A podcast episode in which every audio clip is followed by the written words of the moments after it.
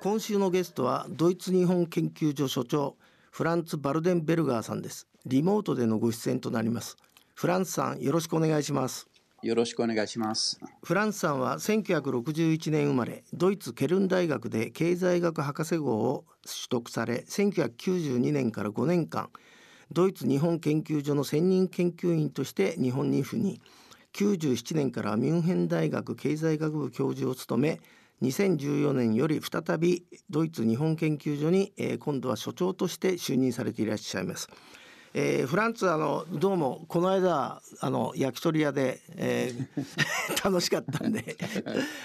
ああのまずフランツがさ所長を務めはいるドイツ日本研究所、これがどういう機関なのかちょっと教えていただけますか、そうですね。あの、ドイツ政府が設立した日本を研究している学際的な研究所です。えー別にスパイ学校じゃないんですね まあ、スパイ、そこまでは、みんなの研究員は自分のこれからの、あの、キャリアのための、あの、日本の研究を進めてますので、多分、あまり、あの、国の秘密にかからないと思いますね。わかりました。あの、えっと、まず、一体いつ頃設立されて。えー具体的には、いまあ、一番大きな研究部門はどんなことなのか教えてもらえますか？はい。あの、うちの研究所はもう、あの、30年以上、はい。あの、活動してますけれども、1988年設立されて、私はもう4代目の所長になりますね。まあ、研究テーマはそれぞれにあるんですけれども、あの、研究プログラムは、今の研究プログラムは日本におけるリスクとチャンス、日本が直面している課題、いろんな課題を研究してるんですね。そして、あの、まあ、主な、まあ、分野といいますと、まあ、本当に社会科学とか経済学とか歴史学、文学、まあ、幅広く学際的な研究所なんですけれども、そういう日本の直面している課題を多面的にあの研究するつもりです。わかりました。えーまあ、いろんな研究員の方がいるんだと思うんですけども、フランツさんご自身の、えー、と研究テーマはどんなジャンルなんでしょそうですね。僕はもともとまあ経済学者ですね。あの、ですから、まあ、経済学者として日本語をもう30年以上、あの、研究し続けて、今は主にまあ、コーポレートガバナンスとか、あとは、そうですね、生産性の課題とか、昔、まあ、アベノミクスも、安倍政権は終わりましたけれども、まあ、アベノミクス、あの、研究してたんですね。うあのそそもそもフランツがさ、えー、と日本に興味を持ったきっかけは何なんでしょう、そうですね。私、あの、学生の前のね、17歳から19歳まで、その2年間、高校最後の2年間は、あの、ドイツ政府の奨学金をもらって、あの、イギリスの隣のウェールズの国際カレッジ通うことができたんですね。はいその2年間、ウェールズで、あの、国際カレッジというのはもう40カ国の学生がそそこに来てて、はいその中にあの日本人といろいろまああの友達ができてあの卒業した後はぜ日本に行きたいと思ってあの最初のそういう学生時代で得たあのお金であの日本に来ました。あなるほど、えーその時は全く日本語できなくて、しかし非常に印象的で、その前は、まあ、いろいろヨーロッパの国々あの、まあ、経験してたんですけれども、そういう本当に異文化的なあの体験は、うんなかったんですね。日本に来て初めて、あのカルチャーショック受けました。あー非常にでもあのポジティブな面のカルチャーショックでしたね。そのまあエキゾチシズムでもいいんだけど そのカカルチャーショックで、まあ、一番のポイントって何、そういう歴史文化があるってこと？いや、人間関係ですよね。人間関係。そう、雰囲気、雰囲気とか、そういう丁寧、なるほど、まあ、今、まあ、よくおもてなしと言いますけれども、そういう普通の一般的なお店の、そういうあの店員さんの態度とか、うん、あと、やはり、まあ、街の環境とか、雰囲気ですね。あの時は日本語できなかったんですけども、なまやはり雰囲気は違いますね、と、すごく感じました。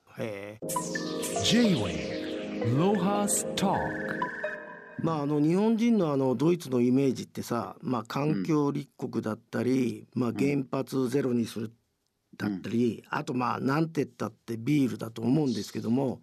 あの、えー、逆にあの今ドイツの若者たちが日本のイメージってどうなんですか？今の若者たちはすごく日本に対してドイツ人の若者たちだけじゃなくて多分世界中の若者たちは日本に対してすごく関心高いと思いますね。あのアニメ文化とかアニメビデオゲーム漫画いろいろ。昔はあのマーシャルアーツとかね柔道合気道とかね、ね、あの空手とかそれがあったんですけれども今はもうそういう新しい何ですか若者たちの文化エンターテインメントか。そうですね、エンターテインメントですね。ファファッションはどうなんですか、日本のファッションというのは。日本のファッション、あのファッションと言いませんけども、まあ、コスプレイ、コスプレイですよね。あっち、あっち行っちゃうのね。あの、デザインね、うん、日本のデザインとか、あとは日本の庭園ですか、うん、あれももちろんもう関心高いと思いますね。なるほど。うんまあ、フランツはあの仕事柄、あの日本の、えー、お役所で働いてる人とか、まあえー、経済記者なんか友達多いと思うんですけど最近の日本のテーマって国会議員を女性議員増やそうとしてるじゃないですか。はい、ドイツはまあメルケルに代表されるように、まあ、首相がそうなんだけど、うん、ああれですか？女性の進出って議員もずいぶん多いんですか？議員の数字はあのちょっと分かりませんけれども、確か政治あの政治分野においては、ドイツの女性は最近すごくあの活躍してますね。はあ、あの地方政治でも、トップになんか女性は何人がいますね。うん、えー、あと今度ね、緑の党の候補ね、初めての、うん、あの首相候補になるのは女性になりますね。ですからそこは政治分野においては女性の活躍はもう目立ちますけれども他のところはあの日本、まあ、日本ほどじゃないけれども遅れてますね。企業あの経営者のトップの中には女性の割合は非常に低いですね。あのフランスとかあのスカンディナビアの、うんえー、スカンディナビアより低いですね。はい、なるほど。J-Way ロハスターあのフランスさんにドイツと日本の経済を生み出す働き方についてちょっとお聞きしたいんですけど、うん、まあ普通の日本人はドイツっていうとさやっぱり我々と同じ勤勉な国民だと。実際あれですか？ドイツ国民っていうのはいまだに勤勉なんでしょうか、うんまあ、勤勉さの意味もいろいろあるかもしれませんけれども、はい、あの一番大きな違いはやはりドイツ人は成果を重視してるんですね。なるほど。結果ね、うん、どんなに頑張っても結果が悪いと、やはり評価されませんね。なるほど。あの、逆にバカだと言われますね。はい、あの、しかし日本は逆に成果よりはそういう仕事のあり方とか家庭、あの、頑張る精神とか、そういう頑張ることを重視してるんですね。なるほど。あの、頑張ってくださいとか、よく頑張ってくれましたとかね。うん、でもドイツ人はそういう頑張ってくださいという言い方はあまりないんですよ。あの、いい成果をあの出るようにいい成果になるようにとかそういうあの表現が多いですね。あやっぱりスポーツもそうだもんね、うん、やっぱりサッカーは絶対勝たなきゃいけないし、相撲は礼儀に始まり礼儀に終わったりするわけだから 全然スポーツに対するその価値観も全然違いますよね、ですから日本のそういう頑張る、うん、できるだけ頑張るというイメージが強いですよね。うんうん、あの雑誌「外言」では1月号で自分らしい働き方の、えー、特集をやったんですけどその中で、うん、ディーセントワークについてまあ随分特集をしたんですけど、この国連が言ってるこのディーセントワーク働きがいのある人間らしい仕事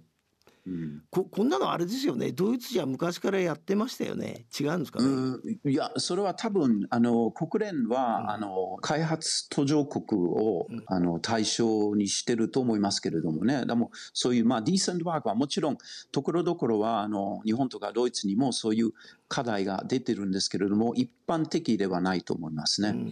でも少しそのあの、まあ、外国に出てると、まあ、アフリカとか東南アジアとかにあの進出してる企業に対してねそこでそこの地域でディーセントワークをできるような、そういう、まあ、義務付けを、なんか、最近の動きですね。例えば、最近、あの、日本のコーポレートガバナンスコードの中にも、うん、あの、人権を守るという、何ですか、新しい条件を入れるという動きがありますよね。はいうん、あの日本ではねあのずっと大企業に勤めたら副業するなんていうのはもう許されないことだったんですけど、うん、もう大きく変わって、うん、大いに副業を推奨するようになったんですけどドイツではどうなんですか？その副業とかやる方は昔からあったんですか？副業はあります。もちろん、それは、まあ、あの、労働時間の問題ですね。うん、あの、主な仕事は夜まで続くと、あまり副業という考えられませんですね。はい、ドイツは、あの、労働時間を厳しく守ってますので、例えば朝早く、まあ、ところ、ところによって、まあ、7時から仕事を、あの、スタートすると、まあ、午後の4時とか、5時で終わりますね。うん、そしてその、その後残ってる時間で、あの、まあ、他の仕事もできるようになりますね。でも、ドイツ人はやはり、あの、自由時間を大事にしてるので、うん、やはりそういう、あの、家族のためとか、あの、コミュニティの